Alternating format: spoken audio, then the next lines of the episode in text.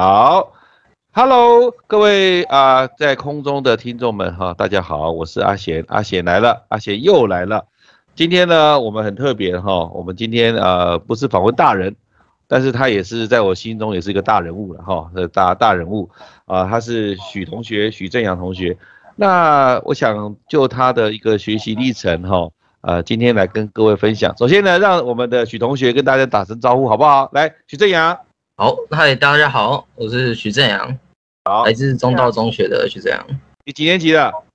我今年是高二，高二了，哇，很快哈，这个这个几天不见了哈，应该是说 数日不见，就见你成长很多。好，那我们就言归正传哈，来谈一谈哈你的学习历程哈。呃，我想，呃，一百零七年开始，教育部就希望说，呃，高中的学生能够建构他自己的学习历程，将来作为他升学的一些所谓的依据，也就是说，不用再用考试的方式来啊寻找这样的学生，而采用多元的方式。那就学习历程档案的部分，啊，在学校里面啊，呃，老师啊，有没有一些辅导，或者你自己有没有一些想法，哎，可以跟我们分享一下吗？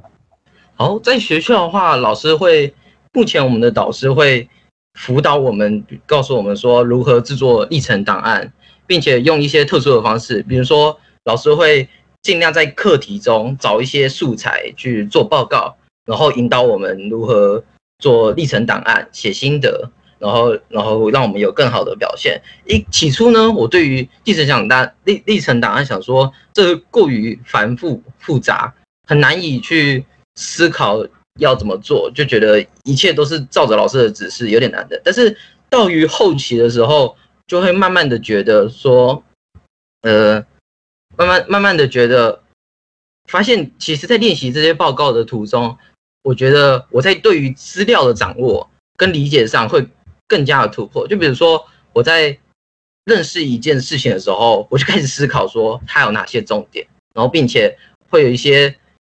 呃，会会会，就是对于它的重点，并且还有更深入的探讨，也在，因为我必须要做报告嘛，所以我在查询的资料上面，我也有更先进的、更明确的指标。但是，但是在历程档案的这个过程中，我怎么讲？我在想，我在我在想说，可不可以就是在，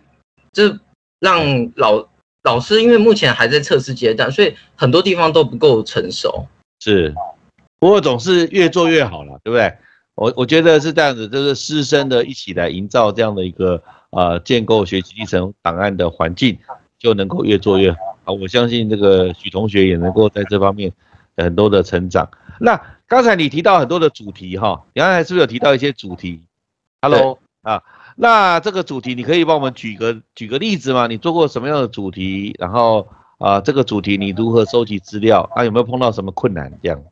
好，其实呢，我最近有一个专门是公民老师给我的一个主题，他就是最近有一个新闻，就是在说日本准备打算一个礼拜只是只上四天的班，剩下时间来休息。然后呢，我就想，我就一开始就觉得说，居然有这么神奇的事情，因为老师也会特别的拿一些比较比较特别的例子告诉我们，不然我们平常都在读书，反而就没办法去顾虑到我们生活周遭的一些。那个新闻的事情，然后我们是就是因为这个主题呢，我就特别去探讨，然后我就想说，是我之后呢，我也我蛮想要读经济的，所以我就想说，那我就从经济的方式去诠释这一块，比如比如说他是四天工作，那为什么台有些国家不行，日本就觉得这个是 OK 的呢？就可能是我们在台湾呢，我们是以劳动时工为主的国家。就我们就必须以大量的工时来弥补我们的一些资那个资金的不足，但是日本的话，它就不一样了，它就比较特别，比如说它是以创意或发展的东西为主，它就可以不用特别注重于工时，而是注重于他的工作的品质与他的思想与只主要是他以他的能力为主，而不是工时，所以然后让就因为透过这个历程档案让我了解到非常多有趣的。事情是那讲到工时的部分，我们都知道，其实啊，在属于劳动的这方面，大概就是分不不外乎就是劳动的集体的权利啦，或者劳动的个别的权利嘛，哈。那你在公民课里面的这个主题其实蛮有意义的。那如果说工作四天，那他有没有会规定说每一天的工作的时数是多少？还是说就是四天，但是没有规定时数这样？想请教。他就是比如说我们台湾就是可能一个礼拜工作五天嘛，但是很多公司可能说啊，我我这个一定要规定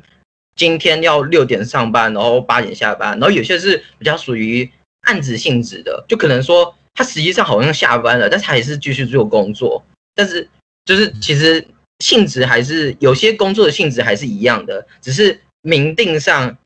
公司一定要正常的公司一定要给日本的员工三天的假。哦，所以呃还是会明确吧？我觉我觉得他可能条文上面或者一些契约上还是会明确说哦，一天工作八小时，那啊要工作四天就这样子，还是说？他可能一天的工作时数会比一般多，比如说九小时或十小时，然后只要工作四天。我的意思是这样，不是，就是总体时数是不变的，但是工作的天数可能改变，会不会有这样的状况？嗯，会可能会有，就是在改变的当中中，日本会给一些弹性，但会有些，但是还是有些公司为了达成它的效率，因为毕竟有些工作性质就是以工时来计算的，所以他们可能会就是调整成。呃，我虽然有放假三天，但是他们却有些人特地要在假日的时候还有一个加班的一个时时间，就所以说这个改变算是会影响到很多，但是可能之之间还是有些弹性的存在。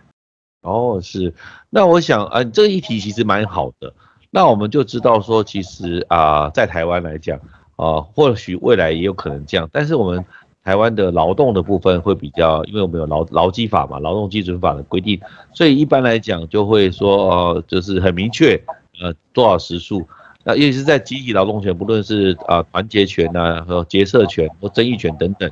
那你这个公民的部分，你除了对于工作的时数啊、弹性啊、效率的部分有一些呃深入的资料收集以外，还有没有其他的部分，比如说？呃，其他比如说其他的议题，你有在呃深入的了解吗？哎，徐同学。呃，因为其实它不一定是以议题为主啦，所以其实有时候报告的话，就是反而会就是可能贴近课本，比如说它只是单纯以课本为主题讲个心得而已。不，其实历程档案不一定要那么。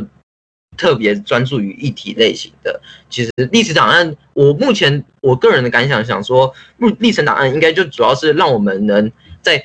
我们未来大学或者是工作上面，再多跟一个加强跟基础上面，不再拘泥于课业上。那老师也是有尽量放一些课外的东西让我们去参与。我们在我们也可以进，所以我们就是会老师会。鼓励我们尽量多做一些历程档案，接触不同的，然后最到最后要准备上传档案的时候，再挑几个专属于自己想要的专业知识才上传知识，上传上去。呃，所以感觉起来其实是对你的学习的成效是很有帮助，好，这样对吧？应该这样讲，对你的学习成效。那好，那就是公民的部分，其实公民行动方案也是呃，目前在高中啊或大学都很推动的一个。啊，公民行动方案的一个推进嘛，哈，那就你这样推对公民的事务会有一些了解，那不知道你未来的规划会不会有参与一些公共事务的可能性？呃，公共事务的话，我想一下，在未来的话，我其实目前还是处于不太阶段的，但是我觉得现在的立场档案的话，的确是让我有更。了解就是让我自己会查资料，然后了解自己未来参与一些事情的事呃事情的指标是就是你会更多的思考嘛？就哎为什么会定定这样的政策？你觉得这个政策在执行的时候会不会有一些相对来讲有一些冲击啊？如何去弥补？你大概会有从多元的方式来思考这样的议题，对吧？对，好，那哎你的学校是在宜兰嘛？哈，没错。好，那这个学校你有没有什么样的一个介绍？就是这个学校有没有什么地方让你在这几年的学习特别难忘的啊？或者是呃景风景很漂亮啊？或是校园里面有些会不会有一些小动物啊？或者是有一些呃很特别的风景，或是一些人物让你很觉得呃可以来为我们分享有没有？其实我觉得我们学校算是比较特别的地方，应该就是我们是住宿型学校，所以我们就是可能会要在对于生活起居的方面，比如说我们早上起来要把棉被折好，打扫寝室，然后之后要梳梳洗干净，所有的生活都一律规律。这样的话也让我，因为我以前就是生活并不规律，所以时常会这身体上会有一些毛病啊之类的。但是在我经过学校的生活规律之后，其实我觉得我在对于健康上面也更好。但是的确这样子的生活生活规律是对身体是有好的，但是我觉得在我有时候个人的课业分配上面，其实有一点阻碍啦。是，就弹性就少一点，对不对？弹性少一点，所以让你呃在发挥上会比较受到一些限制。呃，那我我想哈，就是说呃在这几年的住宿的生涯中，你也应该改变。那我问一个比较有趣的问题了哦，我帮这个我们的听众粉丝问，那你在平常在学校都会折棉被嘛？哈，都折得很好。那你回到家的时候会不会折棉被啊？其实是在回到家的时候，偶尔还是会偷懒一下，但是在慢慢习惯之后，我会觉得说。啊，你就是因为平常就会做那些事情，所以有时候会看看着凌乱的棉被，就想说啊，我势必做了一下，然后开始最近我是因为学校开始折棉被，然后自己心里也开始自发的折棉被。那一开始的确不会，因为学校的这种规定一定是比较强制性的，所以你比较不会那个特别想要呃去遵守，而是被强迫去做，所以你回到家还是不太会折棉被。我觉得就是你应就是应应该就是要对。自己时常做的事情有所反思啦，就是你不要习惯了，对不对？对啊。惯养的，那这样其实最高兴的应该是你的那个呃长辈了哈，妈妈妈妈 对高兴，就说哎，慢慢的这个看到儿子养成一些很好的规律的生活，还有一些很好的习惯，那未来搞不好你很就很适应这个团体生活了，对不对？对 对。好，那那再来就是说，呃，不管是学习历程档案来讲，哈，我们今天最主要是来谈这个一个高中生的学习历程档案。那其实这个历程档案的建构，对你的思维多元的方式，应该有一些方式。那还有就是我们现在都知道，哈，这个呃，一般我们都会鼓励高中的孩子啊，啊，能够国际化。那国际教育白皮书也颁定之后，对于所谓的立足啊台湾，然后放眼这个天下啊世界这样。不知道你有没有一些想法，对于整个啊国际的一些啊想法，不管是在东北亚、东南亚，甚至更远的欧美，你有没有一些呃对他们有些特殊的想法，以及啊你在啊在这个求学过程当中，学校啦或是家里面有没有对你一些啊期许，或是你自己有自己的一些目标？哎，其实我在对于我自己的目标上面的话，我。我最近呢，我突然在是觉得说，其实我们不应该拘泥于一些特别的工作，比如说啊，我们律师或者是一些医生之类的那种比较赚钱的工作。但是我后来想说，其实现在我换个向方向想，既然这些工作这么赚钱，这么多人要，那为什么不去找那些人人少的人要，然后但是。只需要一些技能的，然后但然后只是吃力不讨好，呃，吃力的。但是我后来发现，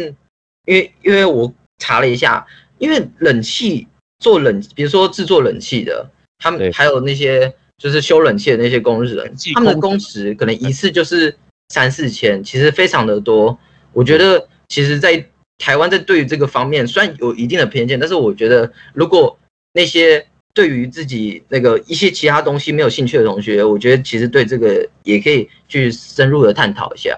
对，那其实这个都蛮操作型的，对不对？其实我觉得操作啦，或是像我之前也有访问一些技职体系的学生，他们都跟你一样的想法，就是我们应该做一些第第第一个自己有兴趣，然后第二个将来能够养活自己，而且收入还不错，而就是不要有那种。很传统的概念的那种几个师的那种思维嘛，因为时代也不一定，而且在这个疫情呢，在多元的资讯时代，真的有些工作是被创造出来，甚至有些工作是不见了。未来搞不好，因为有人工智慧，搞不好这个律师的工作也接受挑战，对吧？嗯，对，也是有可能的。所以我觉得你的想法是非常的呃，这个前卫，而且非常的呃，就是可以让很多的听众来知道说，哇，原来一个。呃，年纪轻轻的高中生就有这样的想法，其实是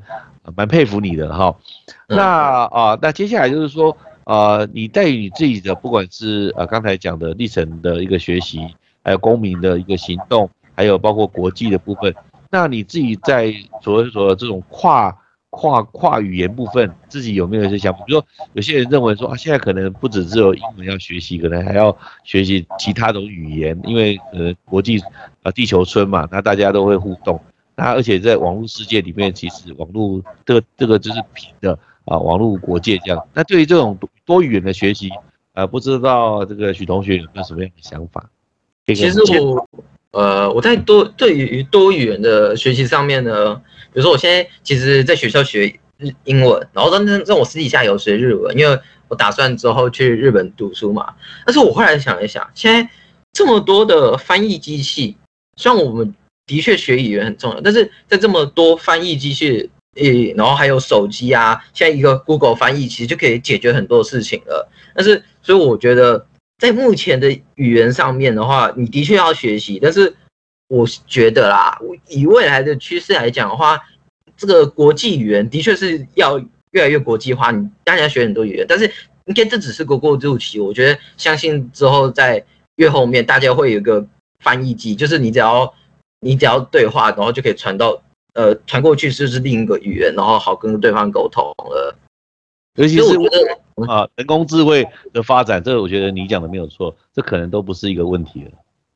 好，就是在这个 AI 的部分，如果能够呃发展相关的技术，其实包括 AI 啊，包括 IOT 的连接，其实都应该是没有问题。你的意思是不是这样？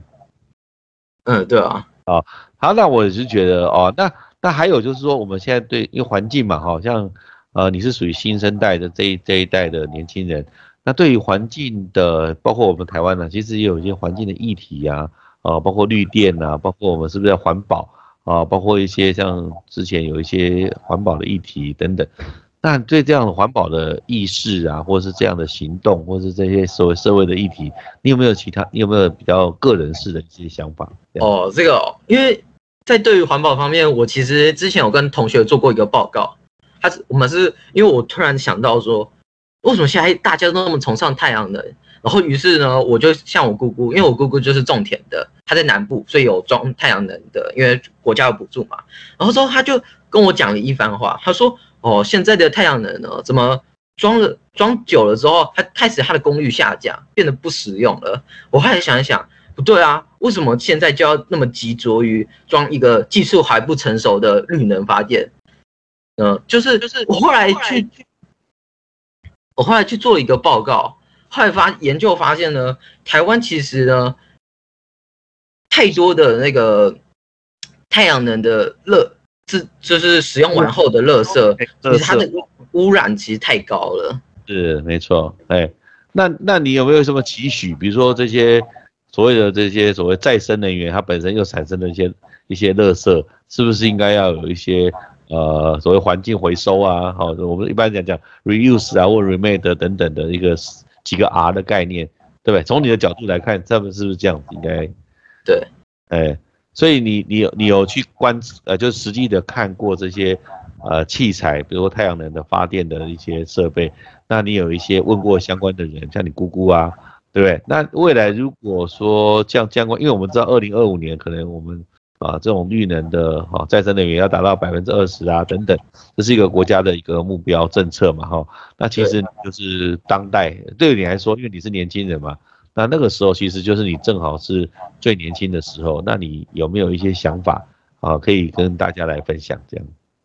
其实呢，虽然前面讲的太阳能在功率不好，然后之后实际上表面打着绿色能源的标志，但是实际上却造成很多污染的情况下，其实也不用太过于悲观，因为其实这。只是我们在前往全全部都是绿能的一个过渡期，我觉得这是必定要经过的。因为等等到其实我们在快要达到一百趴绿能的情况下呢，其实我觉得绿能到那个时候一定也会发展成我们现在不会造成太过多的污染，然后功率也非常好的太阳能或风力之类的。